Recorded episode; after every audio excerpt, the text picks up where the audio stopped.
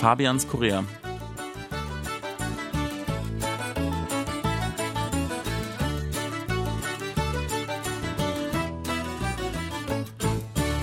Herzlich willkommen, liebe Hörer. Es begrüßen Sie im KBS-Studio Fabian Kretschmer und Sebastian Grazalo, liebe Hörer. Ja, derzeit äh, schlägt das Fußballherz wieder höher, denn die Fußball-Weltmeisterschaft findet in Russland statt. Und sowohl deutsche als auch koreanische Fans können sich freuen, denn beide Teams haben sich qualifiziert. Allerdings gibt es einen Wermutstropfen. In der Vorgruppe treffen nämlich beide Mannschaften aufeinander. Das ist ja sicher eine schwierige Entscheidung, Sebastian. Für wen schlägst du da? Also wo, wo, für welche Mannschaft feuerst du an? In dem Fall, also wenn Deutschland auf Korea trifft, dann muss ich leider zu Deutschland halten und das sorgt für so ein bisschen Konflikte bei uns zu Hause, weil natürlich meine Frau und die zwei Töchter, interessanterweise auch die zwei Töchter, eher für Korea sind. Ähm, meistens ist es auch so, wenn die äh, Spiele so mitten in der Nacht stattfinden, mhm. dass ich dann der Einzige bin, der dann aufsteht. Mhm. Ist ein bisschen komisch. Ich habe manchmal so das Gefühl, ich möchte eigentlich lieber schlafen, weil ich ja auch am nächsten Tag arbeiten muss, aber dann denke ich mir, nee, komm, also das musst du machen. Mhm.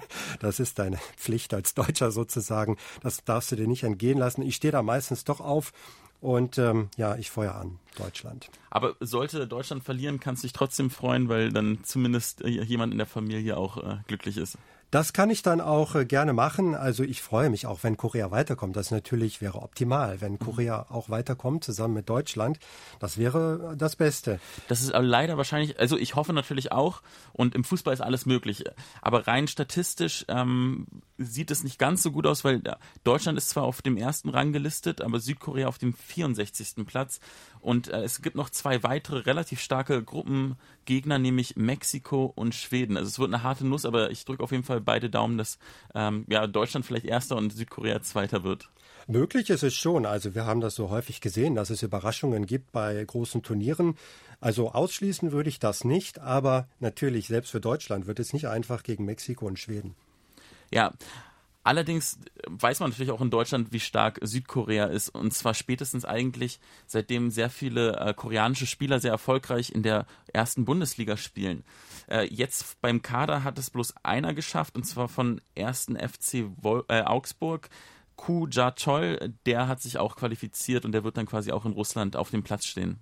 Ja, ist ganz interessant, weil Kutatol beim FC Augsburg spielt, kann man also die Spiele dieses Teams auch immer im koreanischen Fernsehen verfolgen. Also wenn man äh, deutsche Fußballspiele sehen möchte, dann kann man immer Kutatol sehen. Also ihn kenne ich auch. Dann natürlich Son Heung-min, der Star der Mannschaft, äh, der in England spielt. Und ja, es gibt noch einige andere starke Spieler. Ich habe die Namen jetzt allerdings auch nicht so ganz im Kopf. Das äh, lerne ich dann immer so im Laufe eines Turniers, dann prägen sich die Namen besser ein bei mir. Ja, ich muss ehrlich sagen, ähm, ich interessiere mich vor allem während der Weltmeisterschaften und der Europameisterschaften ähm, für Fußball und da kommen immer neue Namen auch in der deutschen Nationalmannschaft dazu und da muss man sich immer quasi das Wissen auffrischen. Aber ich erinnere mich wirklich noch sehr gut an die Fußball-Weltmeisterschaft 2002, die ja in Japan und in Südkorea stattgefunden hat. Und da habe ich das erste Mal richtig realisiert, wie gut ähm, die südkoreanische Nationalmannschaft ist. Die ist ja damals gegen Deutschland im Halbfinale ähm, äh, aufeinander getroffen.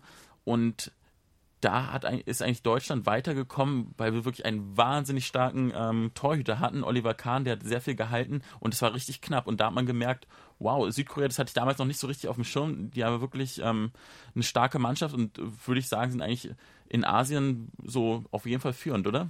Das kann man auf jeden Fall sagen, weil sie sich ja immer wieder qualifizieren für dieses Turnier. Das ist ja auch nicht so einfach. Ähm, und ja, ich denke 2002, da ist die Mannschaft einfach über sich hinausgewachsen. Das war einfach eine Ausnahmesituation. Mhm. Äh, da stand ja auch das ganze Land dahinter. Ich war ja auch hier damals. Das war wirklich unbeschreiblich und ich habe sowas auch nicht mehr erlebt. Also wirklich, da war so eine Euphorie und äh, da war das ganze Land im Fußballfieber, obwohl Fußball damals wirklich gar nicht so beliebt war. Aber da standen alle dahinter und das hat sich auch auf die Mannschaft übertragen. Also die sind da wirklich über sich hinausgewachsen. Wo hast du denn damals die Spiele geschaut? Ich erkenne die Bilder vom Rathausplatz, wo alle in Rot gekleidet waren. Da gab es ja auch schon sowas, äh, was man in Deutschland Public Viewing nennt. Da ähm. konnte ich leider nicht hin, weil wir natürlich auch arbeiten mussten. Ich war dann aber im Büro und wir hatten auch im Büro eine ganz tolle Stimmung. Also wir haben dann alle geschaut zusammen. Äh, da kann ich mich noch dran erinnern, das werde ich also nie vergessen. Insbesondere das äh, Achtelfinale gegen Italien. Äh, ich glaube, das war ein Golden Goal damals. Das war, ja, Ja, aber nochmal zurück zu dem Halbfinale. Also das hatte Deutschland ja dann gewonnen und ich konnte damals also meine Freude nicht so ganz offen zeigen. Ich musste mich so ein bisschen zurücknehmen und ja eigentlich auch die Kollegen trösten, dass äh, Korea dann doch schließlich ausgeschieden war. Das war ein bisschen schwer für mich, ja. Aber das heißt, du warst ein, ein höflicher Gewinner, kann man sagen. Ich wäre auch ein höflicher Verlierer gewesen, wenn Korea gewonnen hätte. Ich hätte mich damals auch genauso gefreut, weil die Stimmung einfach so toll war. Ja, das, ich meine, ich erinnere mich, als es in Deutschland die WM war und da ging es raus gegen Italien im Halbfinale da war ich auch wirklich äh, besonders traurig, wenn man quasi die WM im eigenen Land hat.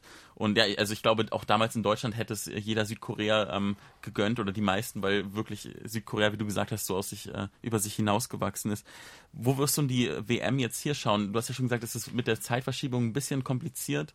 Also wahrscheinlich werde ich es doch zu Hause schauen. Es gibt allerdings hier auch immer Möglichkeiten, das in äh, Kneipen zu sehen. Da gibt es so Treffpunkte. Ich glaube, du kennst das besser. Ja, ja, ich. In Itaewon. Genau, in Itaewon gibt es eine Rooftop-Bar, die heißt Sonnendeck, die wird von einem Deutschen betrieben und da hat man sich äh, zumindest bei der Europameisterschaft vor zwei Jahren getroffen, so die deutsche Community und ich denke mal darauf, also da wird es auch wieder hinauslaufen. Ich wohne ja ein bisschen in der Gegend, von daher wahrscheinlich werde ich mir auch die Spiele dort anschauen, aber natürlich, man muss ja auch arbeiten und es ist ja dann schon tief in der Nacht, von daher vielleicht auch nicht jedes Spiel.